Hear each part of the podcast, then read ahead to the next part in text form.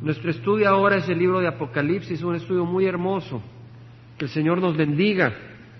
Vamos a empezar en Apocalipsis, primer capítulo.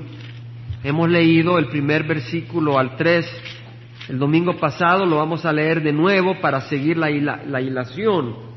Dice la palabra del Señor, la revelación de Jesucristo. O sea, el revelar, apocalipsos, quiere decir quitar el velo a algo quitar el velo a algo. Y aquí es la revelación de Jesucristo. El Padre le ha dado a Jesucristo esa revelación para que nosotros veamos muchas cosas.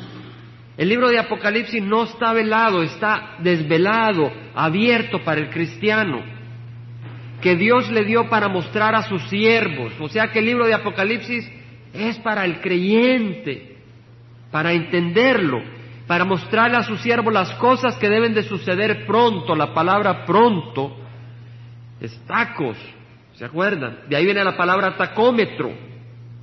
¿Sabe? El tacómetro que pone en el carro, que muestra la velocidad. Estos eventos van a suceder pronto, en el sentido que van a suceder rápidamente, pero también van a ocurrir pronto, van a empezar a ocurrir pronto. Y la dio a conocer enviándola por medio de su ángel a su siervo Juan. O sea que Jesucristo envió a su ángel a darle a entender a Juan estas cosas. Juan también menciona aquí a su siervo Juan. Y luego dice, el cual dio testimonio de la palabra de Dios. Juan dio testimonio de esa palabra, no son cuentos de hombres, es la palabra de Dios y del testimonio de Jesucristo. O sea que Jesucristo da un testimonio. El Padre le revela unas cosas a su Hijo y Jesucristo testifica de estas cosas. Y Juan nos la comparte y de todo lo que vio. Bienaventurado, feliz, bendecido el que lee. Gracias al Señor, nos bendice ahora a leer. Y los que oyen, los que oímos las palabras de la profecía y guardan las cosas que están escritas en ellas porque el tiempo está cerca. Vamos a guardar esta palabra en nuestro corazón porque el tiempo está cerca. Muy interesante. Estaba leyendo es sobre la... Estaba leyendo una parábola y cuando el siervo no cree que el Señor viene pronto, actúa como que si el Señor todavía no viene. Y uno dice, si no cree que viene pronto, ¿cómo sabemos que creyó que vino la primera vez? ¿Entendemos? Si no cree que Jesús viene pronto, cuando Él dice viene pronto, ¿cómo podemos creer que le creyó cuando Él vino y que dijo que Él vino? Porque es el mismo Jesús. Y dice que el tiempo está cerca. Y aquí dice Juan a las siete iglesias que están en Asia. Aquí venimos a estudiar la palabra del Señor. Digo aquí no quiere decir que es el único lugar. Hay muchos lugares. Pero mi punto es, venimos a estudiar la palabra del Señor. A veces es más fácil predicar ¿verdad? A veces nos podemos parar en una calle y empezar a predicar, pero enseñar requiere estudiar y hemos estudiado, hemos escudriñado las escrituras y juntos lo vamos a hacer acá. Dice Juan a las siete iglesias que están en Asia. ¿Cuántas hermanos? Siete. Que están en Asia. Gracias a vosotros y paz de aquel que es y que era y que ha de venir. Siete iglesias. Ahora hermanos, en ese tiempo habían más de siete iglesias en Asia. Sí, estaba la iglesia de Tatiara, estaba la iglesia de Efeso, estaban estas iglesias de Pérgamo, pero habían otras. Es que el número siete también es simbólico. Y en Apocalipsis el número siete se usa como 54 veces, creo yo. Siete espíritus delante del trono, siete estrellas, siete candeleros, siete sellos en el libro, siete ángeles, siete trompetas, siete plagas, siete copas de la ira de Dios. ¿Quiere decir que el Señor no quiere decir siete cuando dice siete? Sí, cuando dice siete, siete, pero también siete quiere decir completo. Cuando el Señor dice va a verter las siete copas de la ira de Dios, está diciendo que va a verter la plenitud de su ira. No quiere decir perfección, porque María Magdalena tenía siete demonios. Y los demonios no son símbolo de perfección y de belleza, pero quiere decir completud. María Magdalena estaba totalmente en posesión de Satanás. Siete demonios, pero el Señor sacó a todos los demonios. Y vemos que va a venir siete copas de la ira de Dios. Quiere decir de que ahora, cuando el Señor mande su ira, va a ser su ira completa, sin misericordia. No queremos recibir la ira de Dios. El número siete significa completo. Así vemos, por ejemplo, siete colores en el arco iris. ¿Cierto? ¿Cuántos días en la semana? Siete. ¿Cuántas notas musicales? Siete. El número siete quiere decir completo. Entonces acá dice Juan a las siete iglesias, quiere decir a toda la iglesia. ¿Entendemos?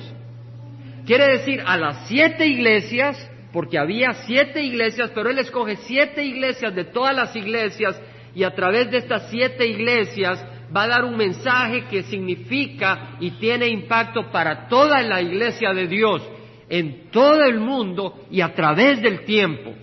¿Entendemos? Es importante entenderlo porque entonces ese mensaje no solo son a esas siete iglesias, es a la iglesia Capilla del Calvario de Orange. Porque es a las siete iglesias, a toda la iglesia. Y lo que los cristianos no podían ver hace mil años, nosotros ahora podemos ver que esas siete iglesias y en la manera que está el mensaje muestran la historia del cuerpo de Cristo a lo largo de los siglos. Y ya estamos en el último tiempo. Sale la iglesia tradicional con sus engaños, ahí va saliendo todo eso. Ahora dice Juan a las siete iglesias que están en Asia, gracia a vosotros y paz, gracia y paz. Ahora, gracia, ¿qué es gracia? La gracia de Dios es las riquezas de Dios, las bendiciones de Dios, los favores de Dios. ¿Alguien quiere un favor de Bill Clinton? Si alguien, si viene, alguien dicen no, unos dicen que no. Yo sí quisiera que me hiciera un par de favores. Pero qué mejor los favores de Dios, que es superior a Bill Clinton, que tiene más poder que Bill Clinton. Y Dios ofrece sus favores pero no como esclavo nuestro, sino como un padre se los quiere dar a un hijo. Le va a dar esos favores que son para su bien, no para su destrucción, porque es un Dios de vida, no un Dios de muerte. Entonces la gracia es distinto a la justicia y a la misericordia. Justicia es merecer lo que uno, recibir lo que uno merece. ¿Qué merecemos, hermanos? El infierno. Hemos pecado, merecemos el infierno. Eso sería justicia. El que quiera que Dios haga justicia con uno, lo mandaría al infierno. No le pida a Dios que haga justicia con usted, porque lo va a mandar al infierno. Eso es justicia. La otra cosa es misericordia. Misericordia es cuando alguien no le da a uno lo que merece. Si merecemos la ira de Dios y Dios no nos da su ira, si Dios no nos da, su, no nos da el infierno, eso es misericordia. ¿Entendemos, hermanos? Pero gracia es más que eso. Gracia es no darnos lo que merecemos. O sea, misericordia es no darnos el castigo que merecemos, pero gracia es darnos riquezas encima de eso. O sea que Dios no hace justicia con nosotros, no nos tiene misericordia de nosotros y encima nos da sus riquezas y nos da sus bendiciones y sus regalos a nosotros, no a todos sino a los que han recibido a Cristo Jesús. Él le da misericordia a este mundo esperando que vengan al arrepentimiento, pero su gracia a sus hijos. Entonces vemos que aquí Juan dice, gracia a vosotros. O sea que este es un libro donde habla de la ira de Dios, pero al cristiano que le está dando gracia, las riquezas de Dios. Este es un libro sobre la ira de Dios y sin embargo aquí está diciendo paz. Pero tú no vas a tener paz de Dios si no haces paz con Dios primero. ¿Entendemos? El libro de Apocalipsis no lo podemos cambiar. Ese libro habla de las cosas de los últimos días. Lo único que podemos cambiar es en qué bando estamos. Lo dijimos el domingo pasado. O estamos del lado de la gente que va a recibir la ira de Dios, o estamos del lado de la gente que va a recibir las bendiciones de Dios y va a escapar la ira de Dios. Dice paz de aquel que es, ahora pongamos atención, Juan a las siete iglesias que está en Asia nos está hablando a nosotros también, gracias a vosotros, bendiciones a nosotros, y paz de aquel que es y que era y que ha de venir. El que es, ¿quién es el que es? Aquí se refiere al Padre. Es muy importante, muy importante, aunque el Padre y el Hijo son uno, estar escudriñando las escrituras. Y vamos a seguir leyendo para entender. Aquí el Señor nos habla de la, de la Trinidad, porque dice, de aquel que es y que era y que ha de venir. Dios es Él, es. En el Antiguo Testamento le dice a Moisés, dile que yo soy, te envía. Entonces dice, aquel que, ¿quién te envía? Yo soy. Dios es. Él no fue, Él es. Aquel que es y que era, ha existido siempre y que ha de venir. Dios va a venir. Aquí está hablando del Padre. El Padre va a venir. Y de los siete espíritus que están delante de su trono. Leemos eso. De los siete espíritus que están delante de su trono y de Jesucristo. Vemos entonces que el primero, el que es, el que era y el que ha de venir es quién? El Padre. El Padre. Porque aquí está hablando del que es y que era y que ha de venir y de los siete espíritus y de Jesucristo. ¿Entendemos, hermanos? Ahí la preposición y está diciendo, es como decir, viene Pedro y Lucía y Karina. ¿Entendemos? La Y ahí está indicando además y además. ¿Entendemos, hermanos? Aquí vemos la Trinidad, el Padre, el Espíritu Santo y vemos al Hijo. Ahora dice, y de los siete espíritus que están dentro de su, delante de su trono. Ahora leímos que el número siete, ¿qué quiere decir? Completo. Quiere decir el Espíritu Santo en su plenitud. Y podemos leer en Isaías 11, cuando Isaías profetiza, cuando el Mesías Jesucristo va a reinar, dice que brotará un retoño del tronco de Isaí. Isaí fue el papá de quién? de David. Ahí vemos los, estudiosos de las escrituras. Hay que escudriñar. Un retoño del tronco de Isaí y un vástago de sus raíces dará fruto. Jesucristo el Mesías es descendiente de David y David hijo de Isaí, Jesse en inglés. Y reposará sobre él, veamos quién va a reposar sobre Jesucristo, el Espíritu de Jehová Ahora veamos qué más dice el Espíritu de Jehová, espíritu de sabiduría y de inteligencia, espíritu de consejo y de poder, espíritu de conocimiento y de temor de Jehová. Ahora hermanos, son siete. Qué interesante, fíjese. Considere, el espíritu de Jehová. Ese no es espíritu de hombre, es el espíritu de Dios vivo. El Espíritu Santo, el Espíritu de Jehová, espíritu de sabiduría, él, va, él cuando reine va a reinar con sabiduría. Sabiduría es cuando alguien dice, tengo que tomar una decisión, ¿qué hago? Él va a saber qué hacer en cada situación. Espíritu de sabiduría. A veces nosotros estamos preguntando, me preguntaba un hermano, no sé si irme de regreso a México o quedarme. Necesita sabiduría. ¿Entendemos? Espíritu de sabiduría, espíritu de inteligencia. En inglés es understanding, espíritu de entendimiento. ¿verdad? A veces eh, uno quiere hacer los taxes para pagar impuestos, hay que entender cómo hacer esas fórmulas para poder escribir ahí, se necesita entender. Nuestro Señor va a mostrar ese espíritu de entendimiento, espíritu de consejo, poder aconsejar cuando uno necesita ese consejo, espíritu de poder. Cinco, uno necesita fortaleza, poder para hacer la obra del Señor. Nuestro Señor va a caminar en ese espíritu de poder, espíritu de conocimiento.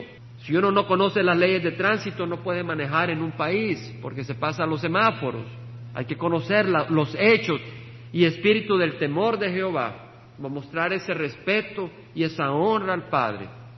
Siete, vemos hermanos, vemos la plenitud de ese espíritu. Seguimos leyendo en Apocalipsis. Vemos pues de que está diciendo gracia y paz del que es, que era y de venir, que es el Padre de los siete espíritus que están delante de su trono y de Jesucristo. Ahora viene acá Juan y nos empieza a hablar de Jesucristo, Porque la revelación que el Padre le da a Jesucristo para que se la dé al ángel, para que se la dé a Juan, para que se la dé a los siervos que somos nosotros, esa revelación también incluye quién es Jesucristo. Una revelación más sobre Jesucristo para que entendamos más quién es Jesucristo. Y aquí vemos de que está diciendo gracia y paz del Padre, del Hijo y del Espíritu Santo. Aquí ya empezamos a ver una revelación más de Jesucristo. Porque no va a decir gracia, paz de un ángel, ¿verdad? Sino gracia y paz de Dios. Ahora dice, Jesucristo el testigo fiel. Muy importante. Jesucristo es el testigo fiel. Jesucristo es testigo. Ahora, ¿qué es un testigo? Fíjense qué interesante, hay muchos testigos hoy en día que no son fieles. Hay muchos testigos que no son verdaderos. Pero Jesucristo es el testigo fiel. Qué interesante que los que son testigos falsos tienen problema con el testigo fiel. ¿Se da cuenta? ¿Mm? Dice, y es triste porque muchos están engañados y uno los ama. Allá en el trabajo hay un muchacho que se va a ir por cuatro meses a Latinoamérica, ha aprendido español para ir a hablar de que Jesucristo es un ángel y a enseñar otras cosas. Un muchacho buenísima persona, me toca trabajar mucho con él, le amo en el Señor. Y mi corazón se desgarra y me da este enojo pensar que va a ir a Latinoamérica, a confundir tanta gente. Ha aprendido español para eso. Me duele el corazón. Pero Jesucristo es testigo. Testigo es alguien que puede asegurar, que puede afirmar, puede certificar lo que él mismo ha visto, oído o conocido. De manera que si viene alguien y dispara a otra persona y usted está en esa casa y tal vez no vio, pero oyó, cuando el hombre empezó a gritar y la mujer dijo, no me mates, y viene el hombre y dice, pues te mato, y oyó los disparos, usted oyó, puede ser testigo de lo que oyó. O tal vez alguien es sordo, pero vio, y vio, y vio al cuerpo caer, usted es testigo porque vio. O tal vez viene y le dice, mira, Tú conoces a Felipe, porque se han incendiado muchas casas. Y dicen que Felipe es piromaniático, o sea, piromaniático es alguien que le gusta andar jugando con fuego y incendiando casas. Y viene uno y dice, pues yo le conozco. ¿Y qué me dices? Pues yo le conozco y le gusta jugar mucho con fuego y le gusta andar encendiendo los basureros de su casa. Lo conoce. Entonces el testigo es el que asegura, afirma y certifica porque él ha visto, oído o conocido. Y Jesús es el testigo del Padre. Porque Él le conoce, Él le ha oído, Él le ha visto. Él estaba con el Padre. En Juan 1.18, en Juan 1.18 dice la palabra del Señor, nadie ha visto jamás a Dios. Porque Dios es espíritu, dice la palabra del Señor. Jesucristo le dijo a la mujer, samaritana, Dios es espíritu y los que le adoren le deben de adorar en espíritu y en verdad. A Dios no se le adora en una imagen, Él es espíritu y hay que adorarle en espíritu y verdad. Entonces Juan 1.18 dice, nadie ha visto jamás a Dios. El unigénito Dios que está en el seno del Padre, Él le ha dado a conocer. El unigénito Jesucristo que está en el seno del Padre, que está con el Padre, él le ha dado a conocer. ¿Por qué? Porque Él estaba con el Padre, Él lo conoce, Él puede dar a conocer a su Padre. Pero nadie ha visto jamás a Dios. Primero porque Él es espíritu. Con estos ojos naturales no podemos ver un espíritu, ¿o sí? No podemos verlo. Ahora, primera de Timoteo, más adelante, primera de Timoteo, capítulo 6, versículo 16, dice, el único que tiene inmortalidad y habita en luz inaccesible, a quien ningún hombre ha visto ni puede ver. A Él sea la honra y el dominio eterno. Amén. ¿Lo vemos, hermanos? Al único que tiene inmortalidad y habita en luz inaccesible, nuestro Dios, el Padre, habita en una luz inaccesible. Estos cuerpos no pueden entrar a esa luz, se destruyen al entrar a la luz del Padre. Por eso, para que estemos a la presencia de Dios, nuestro cuerpo tiene que ser transformado. Y eso va a ocurrir en el arrebatamiento. Nuestro cuerpo va a ser transformado para que podamos estar en la presencia de Dios. ¿Entendemos, hermanos?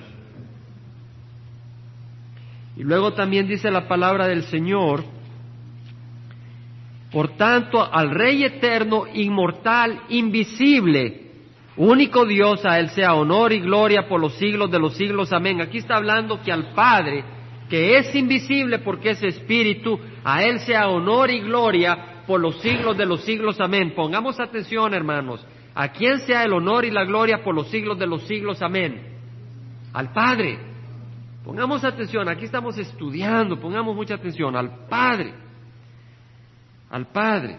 Ahora, el Padre es invisible, pero luego podemos irnos al libro de Éxodo, donde vemos que no le podemos ver al Padre, porque estos cuerpos mortales no pueden estar en su presencia. ¿Estamos confundidos? No, ¿verdad? Amén. Son doctrinas básicas. Éxodos 33, son doctrinas básicas. ¿Verdad? Y tenemos que estudiarla con mucho cuidado. Pongamos atención para poder aprender algo nuevo. ¿Ve? Para poder aprender algo nuevo. Entender. No lo que ya sabemos, sino si ponemos atención vamos a entender esas cosas. Cada verso, cada palabra nos va a decir tal como es y nuestra mente se va a clarificar más. Es como cuando yo me quito los anteojos y veo árboles, lo único que veo son bultos. Mi esposa se ríe. Sé que hay árboles, pero no los veo bien. Entonces ya es como cuando uno pone atención, es como que se pone los lentes. Ya yo veo acá y no sé ni dónde está mi esposa. Ya me pongo los lentes ya la veo. ¿Verdad? Así, a veces como que conocemos cosas de las escrituras, pero nos ponemos ya, ya entendemos. Y dice la palabra del Señor en el versículo 18, capítulo 33, que capítulo 33, versículo 18, Moisés dijo, te ruego que me muestres tu gloria. Muéstrame tu gloria, le dice Moisés. Muéstrame tu grandeza, muéstrame tu magnificencia. Uno dice, quiero ir a ver una puesta de sol. Quiero ver una salida de sol. A mí me encantaría mucho ir en un barco allá por Alaska y ver esas puestas, o ver la aurora boreal que dicen que es muy hermosa, pero en un barco ahí bien cubiertito para que no me dé frío. Pero me gustaría ver las cosas hermosas, ver la gloria de la creación de Dios, cuánto más hermosa va a ser la gloria de Dios. Y Moisés le dice, te ruego que me muestres tu gloria. No nos tenemos que poner high para ver cosas grandes podemos ver la gloria de Dios y no nos tenemos que bajar porque estaremos ahí en su paz y en su amor. Amén. Esa es nuestra esperanza. Y si no, no estaríamos acá. Si tuviera, si esta no fuera nuestra esperanza, mejor vamos a beber y hagamos otras cosas. Pero nuestra esperanza está en quién, hermanos? En Cristo y ha transformado nuestras vidas y las sigue transformando. Aquí está Moisés que le dice, no le dijo, ah, quiero unos taquitos, sino te ruego que me muestres tu gloria. Y él le respondió, yo haré pasar toda mi bondad delante de ti. Qué hermoso, voy a hacer pasar mi bondad delante de ti. Qué hermoso. Y proclamaré el nombre de Jehová delante de ti. Y le dice en el versículo 20, no, bueno, y antes, y tendré misericordia del que tendré misericordia y tendré compasión de quien tendré compasión. Si tú has escuchado el Evangelio, Dios ha tenido compasión de ti.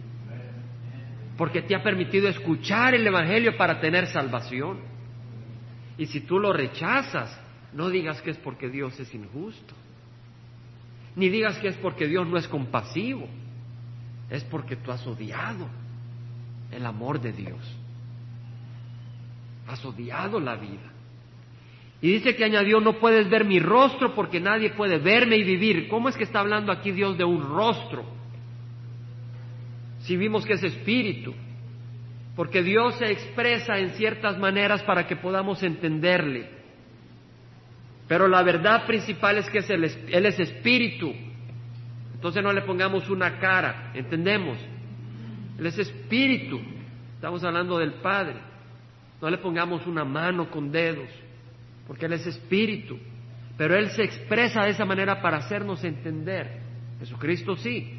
Jesucristo, el Hijo de Dios, tomó un cuerpo. y se hizo como hombre. Y entonces es uno de nosotros, pero también es Dios.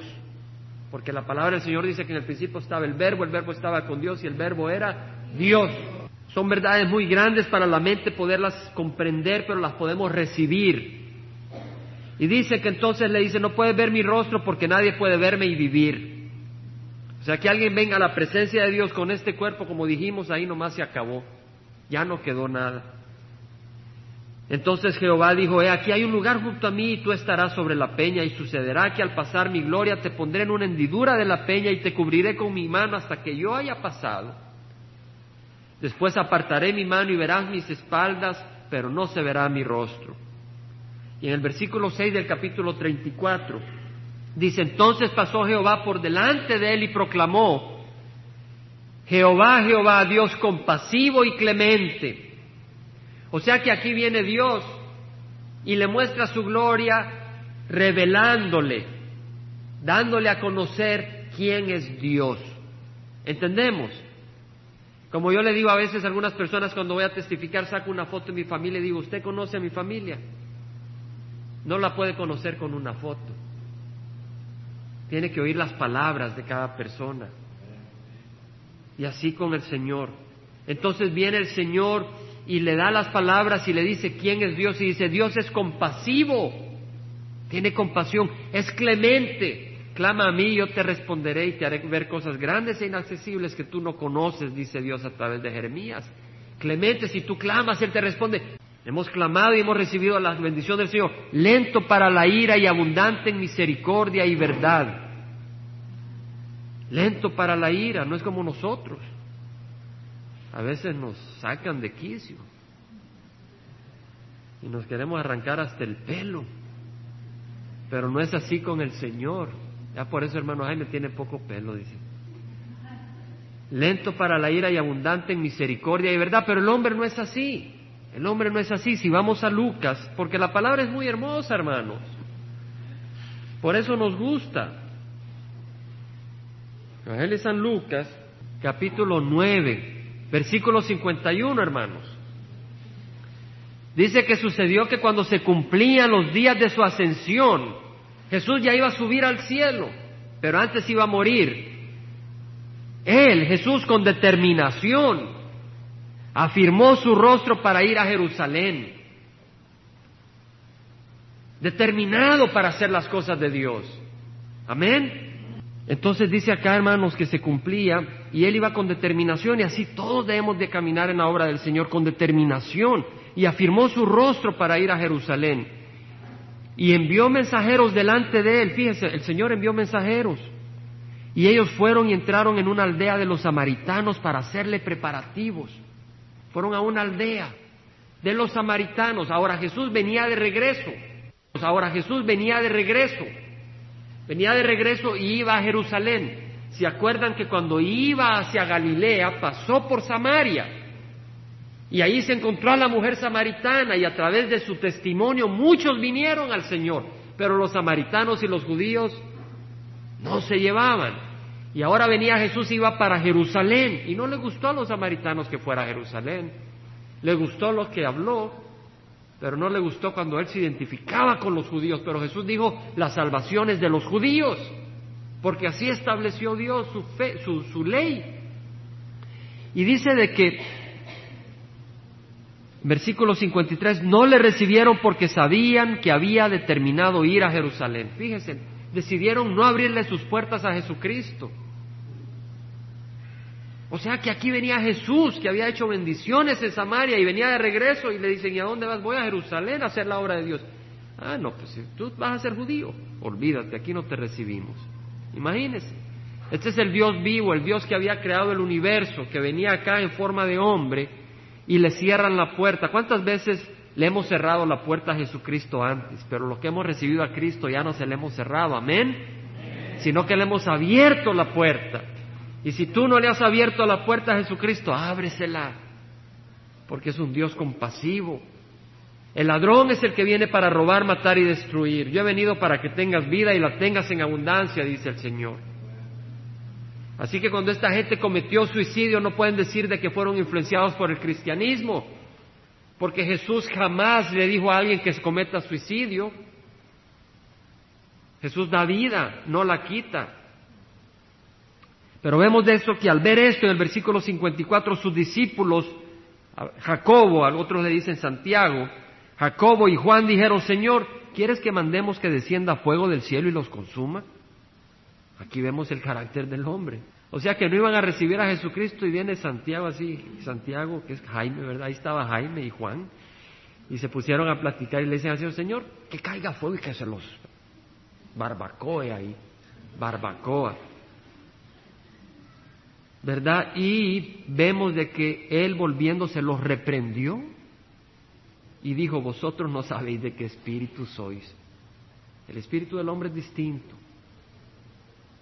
Porque el Hijo del Hombre no ha venido para destruir las almas de los hombres, sino para salvarlas. Para eso vino el Señor. Entonces vemos, pues, de que nuestro Señor no derramó su ira. Jesucristo no derramó su ira porque no era su tiempo. Y vemos acá que es Dios compasivo y clemente, lento para la ira y abundante en misericordia y verdad.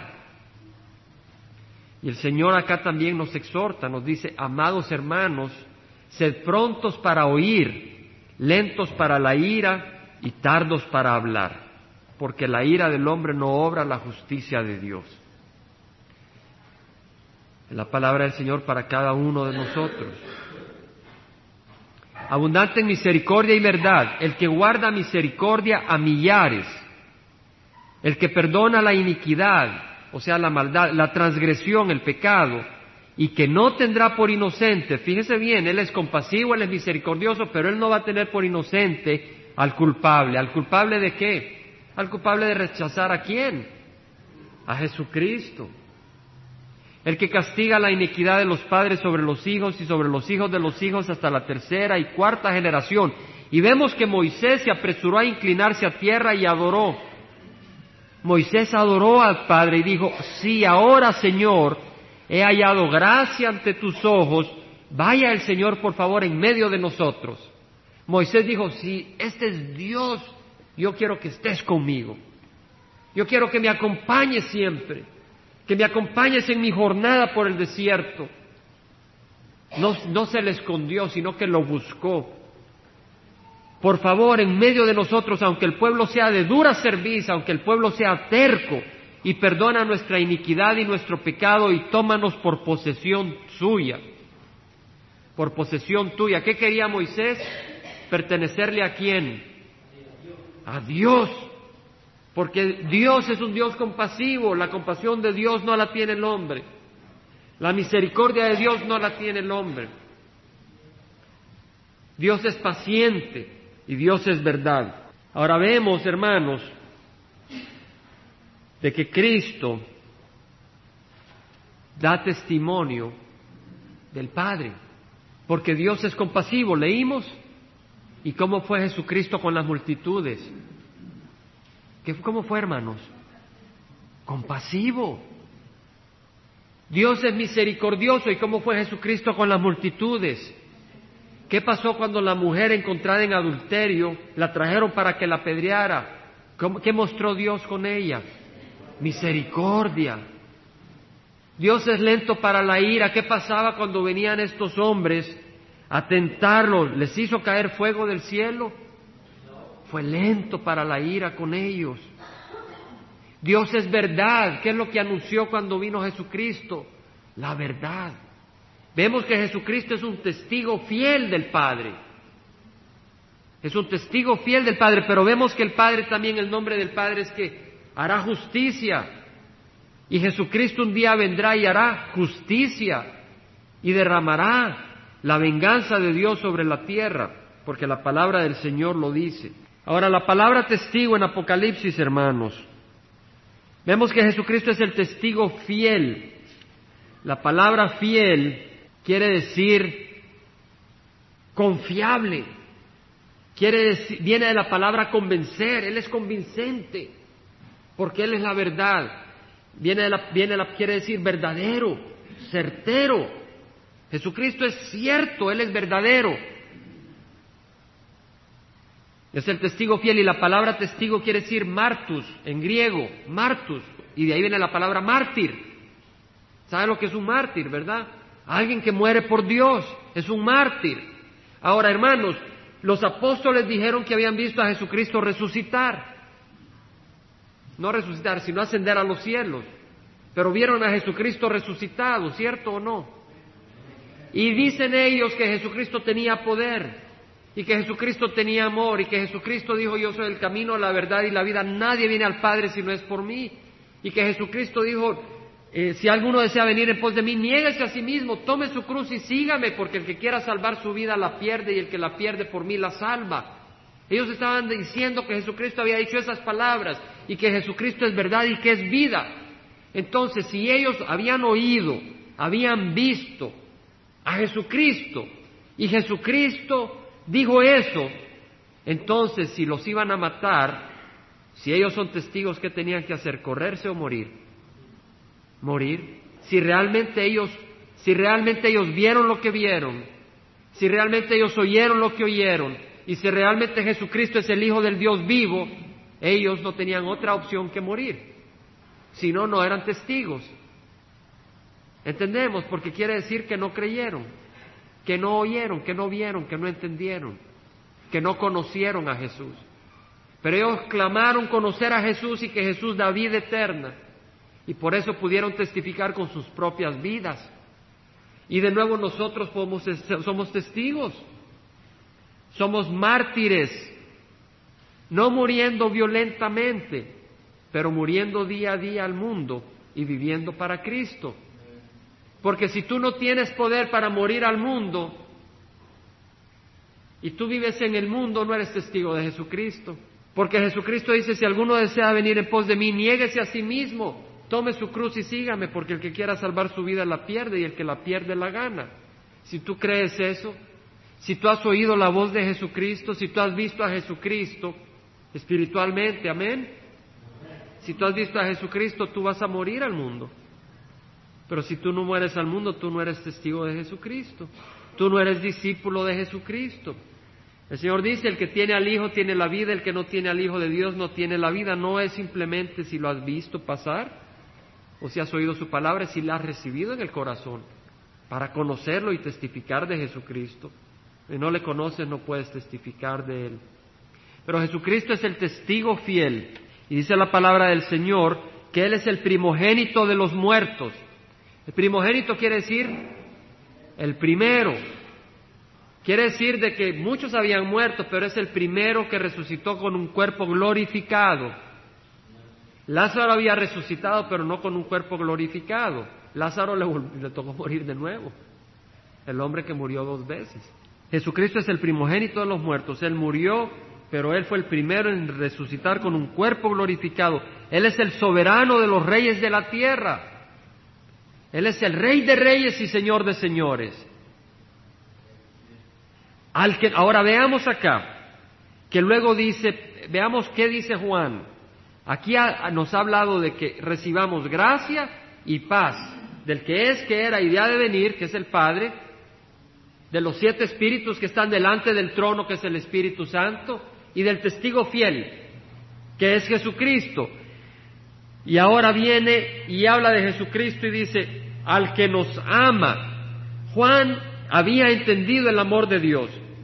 Juan había recibido el amor de Jesucristo y dice que Jesús nos ama y nos libertó de nuestros pecados con su sangre. Juan entiende que Jesús nos ama porque dice él mismo en, en una epístola, dice, en esto conocemos el amor de Dios, en que Él puso su vida por nosotros. Así conocemos que Jesús nos ama. Jesús nos ama porque Él puso su vida por nosotros, Él dio su vida por nosotros. Muy hermosa la palabra, hermanos. Jesús puso su vida por nosotros. Dice la palabra del Señor que antes de la fiesta de la Pascua, sabiendo Jesús que su hora había llegado para pasar de este mundo al Padre, habiendo amado a los suyos que estaban en el mundo, los amó hasta el fin. Jesús nos amó completamente. Y durante la cena, estaba aquí en la Santa Cena, dice que se levantó y se quitó su manto y tomando una toalla se la puso, se la ciñó, se puso su manto. Aquí está Jesucristo que iba a morir. que iba a ser sacrificado, le iban a perforar las manos y los pies, le iban a poner una corona de espinas. Jesucristo iba a morir. Y lo que tiene en la mente acá es levantarse, quitarse y tomando una toalla se la ciñe, echa agua en una vasija y comienza a lavar los pies de los discípulos. Y no eran pies que venían limpios, sucios de caminar en las calles de Jerusalén. En vez de pensar y decir, me voy a morir, me van a matar, muéstrenme cariño. A veces nosotros hemos trabajado duro, ya déjame en paz, mujer, mejor sírveme la cena. Así somos nosotros. Ten compasión de mí, vengo cansado. Pero el Señor no es así. Iba a morir, iba a ser sacrificado y se pone a lavarle los pies a sus discípulos habiendo amado a los suyos que estaban en el mundo, los amó hasta el fin. Qué hermoso nuestro Señor. Dice la palabra del Señor que el Hijo del Hombre no vino para ser servido, sino para servir y para dar su vida en rescate para muchos. Para eso vino, para morir, para darnos vida eterna.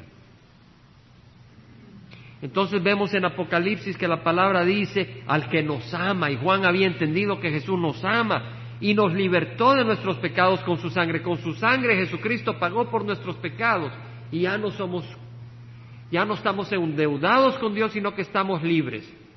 Pero también por su sacrificio en la cruz nos da poder para vencer al pecado.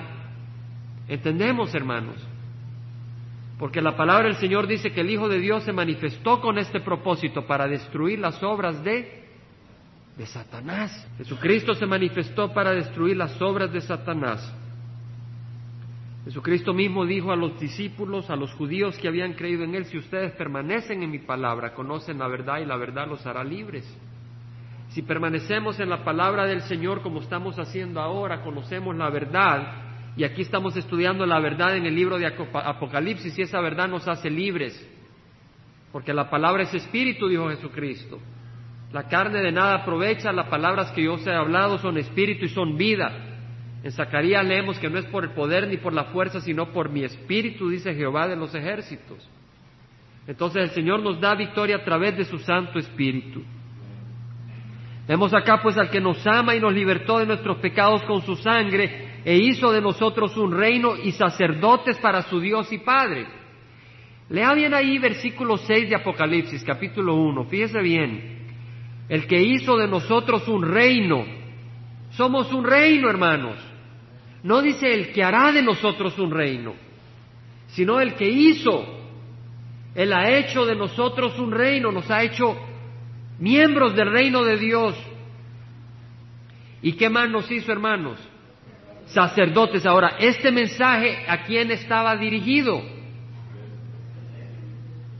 A las siete iglesias. ¿Se da cuenta? Quiere decir que el pueblo de Cristo es un pueblo de qué, hermanos? Sacerdotes. Todo cristiano es un sacerdote del Dios vivo. Y luego leemos más adelante que el Señor reprende a aquellos que se quieren poner encima de los cristianos. La práctica de los nicolaitas, que quieren ser una casta superior, y quieren estar entre Dios y los hombres. Hermanos, entre Dios y los hombres solo Cristo, no un sacerdote humano, sino Cristo Jesús, Dios y hombre a la vez. Todo cristiano, todo hombre que ha venido a Cristo Jesús es sacerdote del Dios vivo. Entonces estas verdades aquí las venimos a ver. Sacerdotes para su Dios y Padre, sacerdotes no para servirle al mundo. Estaba oyendo de un, de un siervo en la música, y el ministerio de la música es muy atacado. Los siervos de la música tenemos que tenerlos en oración, hermanos. A todo siervo, a toda hermana, hermano que ministra en la música. Es un ministerio de mucho ataque, de mucho ataque, hermanos, como otros ministerios. Les ruego que me tengan en oración y así a toda la congregación, tengámonos en oración unos por otros. Pero este hombre ha tenido una carrera por 30 años ministrando con música. Y dice que de repente salió en, tocando una, música del mundo. Hasta en TVN, en TVN le quitaron su programa. Y dice que estaba bromeando. ¿Verdad? Es como que alguien va y se va de adúltero y después le dice a la esposa, no, solo estaba bromeando. No se puede. Y realmente me duele porque sé de quién, no menciono el nombre porque es pobre, bendito, Dios lo bendiga y tenga compasión de él y lo levante. Pues no venimos a aplastar a nadie, sino para que nos cuidemos todos, no solo el ministerio de la música, todos nos debemos de cuidar, hermanos, de las tretas de Satanás. Sacerdotes para su Dios y Padre. Ahora veamos, hermanos, que quién dice, a Él sea la gloria y el dominio por los siglos de los siglos. Amén. Ahora, hermanos, somos qué de la Biblia? somos sacerdotes de Dios, pero de la Biblia somos estudiantes de las Escrituras, ¿cierto? Fíjese bien, mi pregunta es, ¿a quién sea la gloria y el dominio por los siglos de los siglos? No me responde sin ver aquí qué dice la palabra de Dios. Examine, ¿a quién sea la gloria y el dominio por los siglos de los siglos? A Jesucristo. En el versículo 5 dice, al que nos ama, al que nos ama y nos libertó de nuestros pecados, a Él sea la gloria y el dominio por los siglos de los siglos. Amén. ¿Entendemos? En una traducción literal podemos agarrar ese sabor. Y hemos leído en versículos anteriores a quién sea la gloria por los siglos de los siglos, al Padre. ¿Se acuerdan que leímos y les dije, pongan atención hermanos? Se refería al Padre. Al Padre sea la gloria y el dominio por los siglos de los siglos. Y aquí es a quién? Al Hijo. Vemos hermanos. Es importante poner atención en estas cosas porque el Señor nos va enseñando esa doctrina sólida. Y luego dice, he aquí, viene con las nubes. ¿Quién? Cristo viene con las nubes. Y todo ojo lo verá, aun los que le traspasaron. Y todas las tribus de la tierra harán lamentación por él. Sí, amén. Hermanos, dice la palabra del Señor, que viene como? Con las nubes. Entonces algunos grupos dicen que Jesús ya está reinando ¿Dónde? ¿Quién lo vio venir? ¿Quién lo vio venir? Si vimos al cometa anoche, ¿cómo no vamos a ver a Jesucristo? Amén. Si vimos a un cometa que apenas está acabándose, ¿cómo no vamos a ver a nuestro Señor Jesucristo? No ha venido. Pero dice la palabra que Él viene con las nubes y todo ojo lo verá. Aún los que le traspasaron, ellos van a ver a Jesucristo. Y todas las tribus de la tierra cuando Él venga harán lamentación. ¿Por qué? Porque viene el juicio de Dios y se les acabó el tiempo. El mundo se va a lamentar de que viene Jesucristo. El mundo se va a entristecer, se va a asustar, se va a preocupar, va a aullar, de dolor y de desesperación porque viene Jesucristo a lanzar la ira de Dios sobre ellos. Porque la iglesia va a haber sido arrebatada de la tierra. Eso es lo que vamos a ir estudiando. Antes de que venga Jesucristo en las nubes, Él va a arrebatar a su iglesia y vamos a estar con Él siete años mientras Dios derrama su ira sobre la tierra. Y luego dice la palabra del Señor, yo soy el alfa y la omega, dice, el Señor Dios. Algunas traducciones solo dicen el Señor. La palabra en griego es curios, Señor. Yo soy el alfa y la omega, dice el Señor, el que es, el que era y el que ha de venir, el Todopoderoso. Gloria al Señor. Solo el Señor conoce los corazones, con los ojos cerrados. Si alguien no ha recibido a Cristo Jesús, Tú te lamentarás cuando venga Jesús, porque Él trae su ira. Pero si tú recibes a Cristo, tú recibirás su bendiciones, su amor, su vida abundante. Pues lo que hemos recibido nos gozamos en el Señor que Él pronto viene. Y espero en el Señor que las palabras que hemos oído las hayamos aprendido. Porque muchas veces hemos leído las escrituras yo he leído el libro de Apocalipsis ya algunas cuantas veces, pero ahora que estaba estudiando, vamos aprendiendo nuevas cosas, vamos comprendiendo nuevas cosas. Y el Señor va bendiciendo nuestros corazones. Padre, te ruego, Señor, que sigas trabajando. Nosotros no podemos cambiarnos. Nosotros necesitamos que tú nos cambies y estamos en tus manos porque tú nos quieres cambiar y nos amas, al que nos amó. Tú eres el testigo fiel, tú conoces al Padre, tú eres la manifestación del Padre, Señor. Te ruego, Señor, que nos llenes de gozo, protejas a tu congregación, trae con bien a tu pueblo para alabarte y gozarnos en tu nombre. Protégenos del pecado y de las tentaciones. Bendice los distintos ministerios y sobre todo, Señor, el ministerio principal, que estemos a tus pies alabando y glorificando tu nombre. Todo esto te lo ruego en nombre de Cristo Jesús. Amén.